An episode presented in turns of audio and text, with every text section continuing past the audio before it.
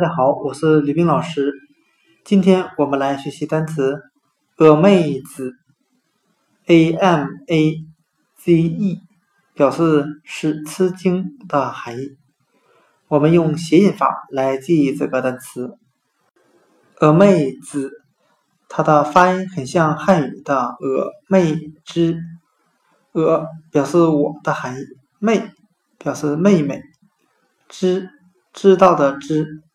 我们这样来联想这个单词的意思：我的妹妹知道的东西太多了，这使我感到很吃惊。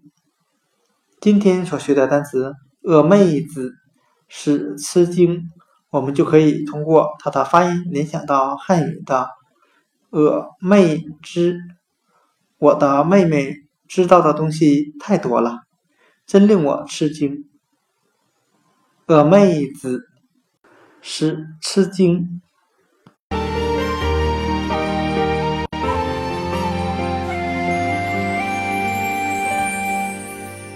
Once I traveled seven